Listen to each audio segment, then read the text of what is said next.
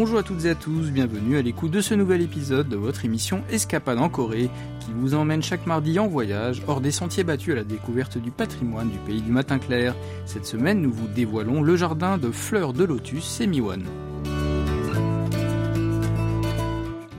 Rares sont les personnes qui n'aiment pas les fleurs, qui constituent un cadeau idéal et universel pour des amis, la famille ou servent de décoration pour des occasions spéciales. En outre, les jardins de fleurs font partie des endroits les plus appréciés et les plus visités par les touristes en voyage. C'est par exemple le cas des jardins Bouchard au Canada. Cette semaine, John Gang-suk, productrice à KBS World Radio, nous emmène dans un jardin très spécial, un parc de fleurs de lotus appelé Semiwon, situé à Yangpyeong dans la province de Gyeonggi. Yangpyeong est situé à moins d'une heure de route de la capitale. Comme son nom l'indique, Yangpyeong est une vaste plaine au soleil. C'est là que les eaux propres des rivières Namangang et Bukhangang se réunissent pour former le fleuve Han qui traverse Séoul et donner sa fraîcheur à la région. Il n'y a pas un endroit à Yangpyeong qui ne soit pas beau. Il en est un particulièrement séduisant pendant les chaudes journées d'été. C'est Semiwon que nous vous faisons découvrir aujourd'hui.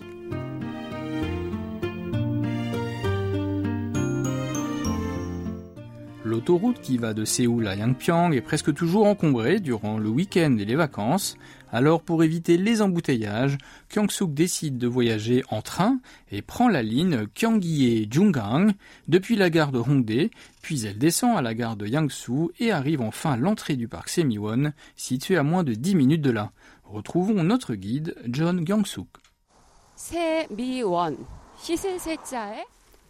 Le mot Semiwan est composé de trois caractères chinois. Se signifie lavage, mi veut dire repos et wan enfin jardin. Semiwan est donc un jardin qui lave le cœur des gens et les rend beaux en regardant l'eau propre et les jolies fleurs.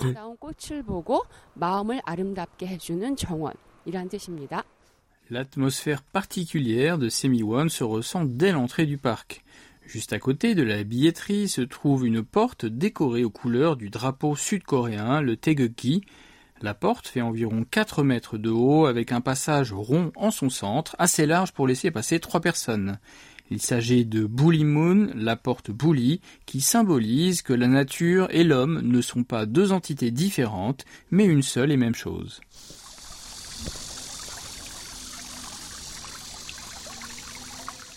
Avant que Kyung-suk ne franchisse la porte, elle doit se laver des impuretés du monde séculier au Sejinde, un bassin de pierre ronde situé juste à côté, des ablutions en forme d'adieu au monde matérialiste.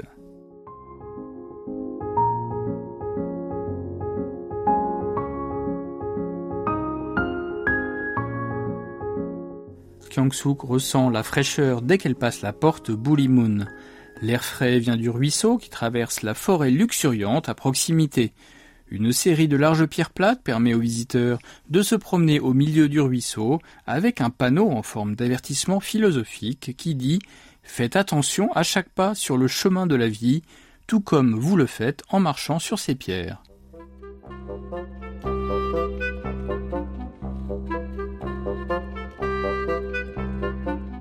Lorsque Kyung-suk traverse la rivière, elle découvre une grande enceinte couverte de centaines d'urnes d'argile, chaque de ces urnes dégorgeant de l'eau comme des petites fontaines. Ces grandes jarres de terre, qui servent traditionnellement à conserver les sauces de la cuisine coréenne comme le doenjang et le gochujang, ont été transformées en fontaines d'eau avec des trous au milieu de leur couvercle.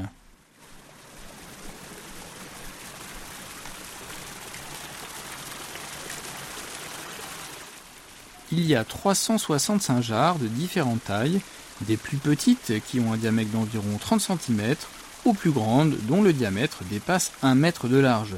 Chacune d'entre elles représente des mères coréennes qui prient pour le bien-être des familles chaque matin avec un bol d'eau placé sur une urne.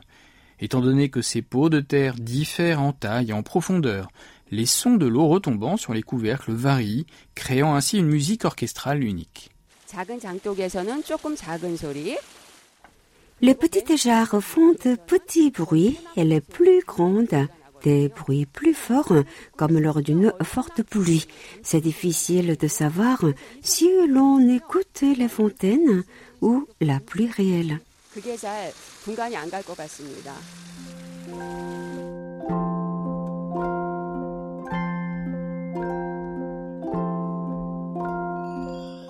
Une mer de verdure composée de feuilles de lotus se déploie à quelques pas derrière les fontaines. Kyung-suk est ébahie alors qu'elle voit ses fleurs roses sur les larges feuilles rondes et vertes. La plante de lotus pousse dans l'eau boueuse, mais ses grandes fleurs élégantes restent propres.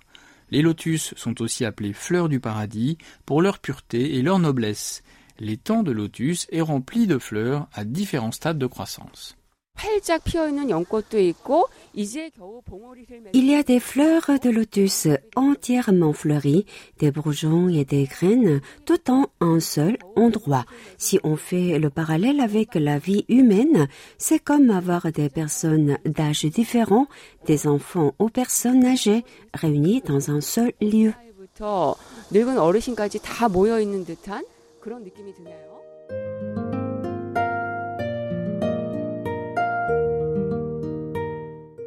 Le parc de Semiwon s'étend sur environ 20 hectares. Il abrite des milliers de fleurs de lotus ainsi que 270 espèces de plantes, dont environ 70 plantes aquatiques. Mais Semiwon n'est pas un jardin de lotus depuis toujours. Retrouvons sa secrétaire générale, Kim Gung-ok, qui nous en dit un peu plus.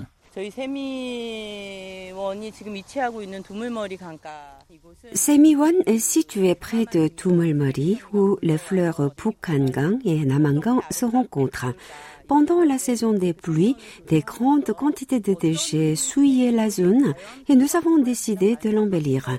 Lorsque le projet de Semiwon a été conçu pour la première fois, nous avons demandé à des chercheurs de réfléchir à un système d'eau avec la meilleure capacité de purification possible. Ils nous ont recommandé de planter des fleurs de lotus et des nénuphars. Nous avons donc créé ce jardin de fleurs pour reconstruire un écosystème propre. Il y a six étangs à Semiwon avec différentes couleurs de fleurs. Alors que Kyung-suk se promène, elle profite de la variété des senteurs. Elle remarque que le parfum provenant des lotus roses a tendance à être plus fort que celui des fleurs blanches. Les lotus roses combinent des fragrances de romarin et de menthe poivrée.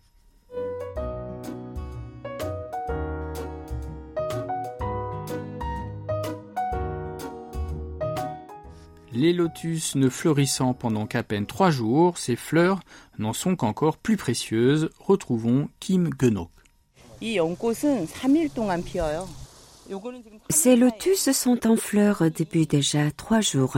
Il faut beaucoup d'énergie pour que les plantes de lotus fleurissent, pour créer la couleur et la texture de la fleur. C'est peut-être pour cette raison que les fleurs ne durent que trois jours. Après cela, les pétales commencent à tomber.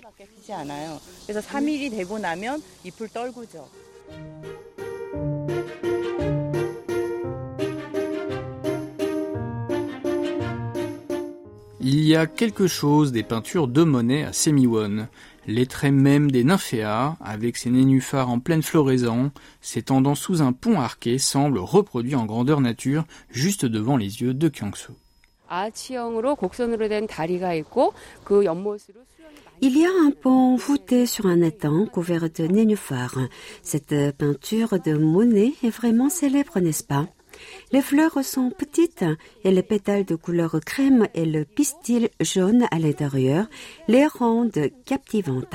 Les nénuphars ne sont pas de type très vif, mais plutôt chic et modeste.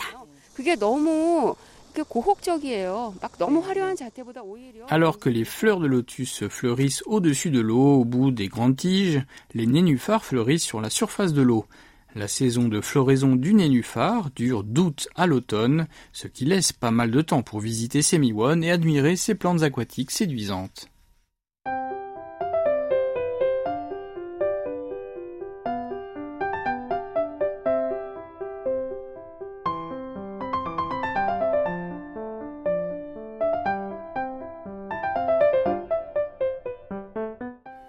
Que Kyung-suk se sent épuisé par la puissante chaleur estivale, elle repère un endroit accueillant.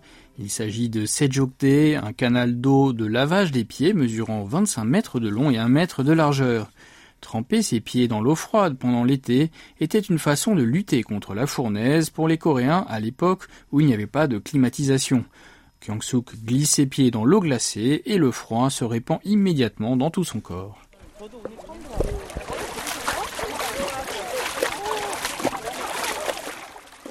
Sejokde, idéalement situé dans une forêt de pins, est agrémenté de quelques chaises pour permettre aux visiteurs de refroidir leurs pieds dans le confort et de faire une pause. Le plancher du canal est légèrement ondulé, comme une planche de lavage. Lorsque l'on marche dessus, les pieds reçoivent un massage naturel.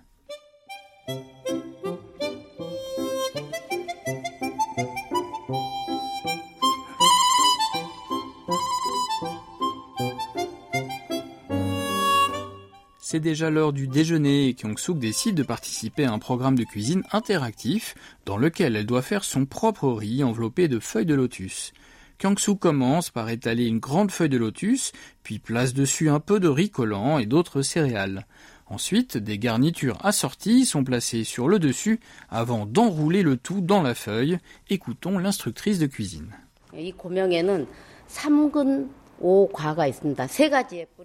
La garniture se compose de trois racines et de cinq sortes de noix. Ce sont des racines de lotus, de barodane et de ginseng. Les cinq noix, quant à eux, sont des fruits de ginkgo, des châtaignes, des dattes, des pignons et des graines de lotus.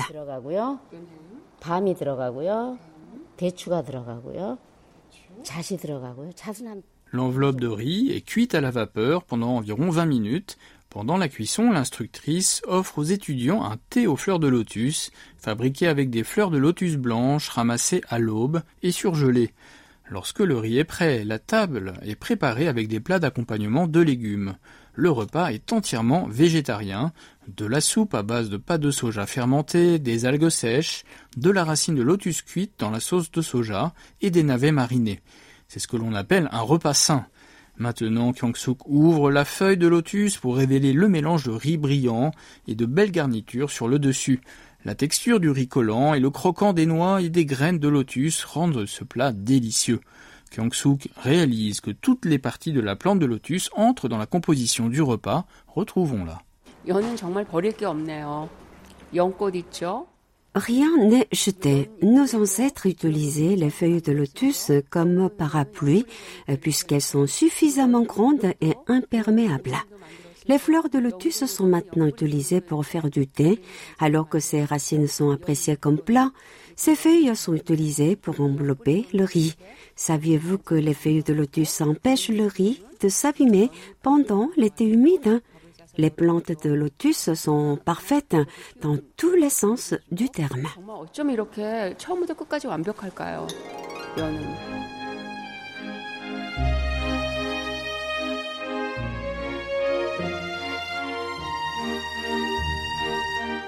Kyung-suk a pu oublier ses préoccupations quotidiennes en admirant les fleurs de lotus non souillées par l'eau boueuse dans laquelle elles se développent. Sa fatigue a également été soulagée en savourant un repas de riz parfumé et sain. Elle a passé une journée céleste dans l'Éden que constitue le jardin Semiwon, se rechargeant en énergie pour faire face aux derniers jours de l'été. La semaine prochaine, nous vous emmenons à Incheon au festival du rock Pintaport, alors préparez-vous à la fête.